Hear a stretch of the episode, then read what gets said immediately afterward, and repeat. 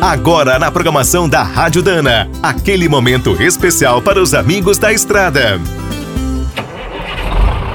Está começando mais um minuto do caminhão. Fique por dentro das últimas notícias, histórias, dicas de manutenção e novas tecnologias.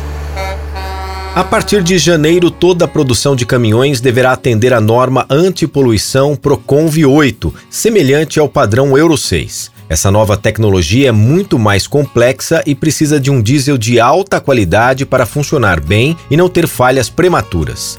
Aí que mora o perigo. Hoje ninguém sabe ao certo que combustível teremos nas bombas no próximo ano. O biodiesel virou um problema. Pela lei atual, a mistura deveria chegar a 15% em 2023, mas desde 2021 a parcela do combustível renovável foi reduzida para 10%.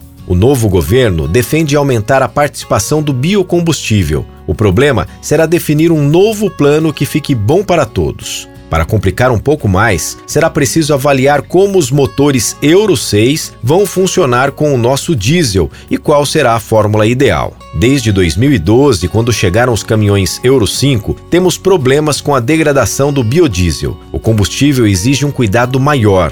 Mundo afora, vários países estão migrando para o HVO, o óleo vegetal hidrotratado. É melhor e dura o mesmo que o diesel de petróleo. A Petrobras produz o HVO e batalha pela sua adoção. O agro defende o biodiesel. As fábricas e os donos ficam no meio desse fogo cruzado. Quer saber mais sobre o mundo dos pesados? Visite minutodocaminhão.com.br. Aqui todo dia tem novidade para você.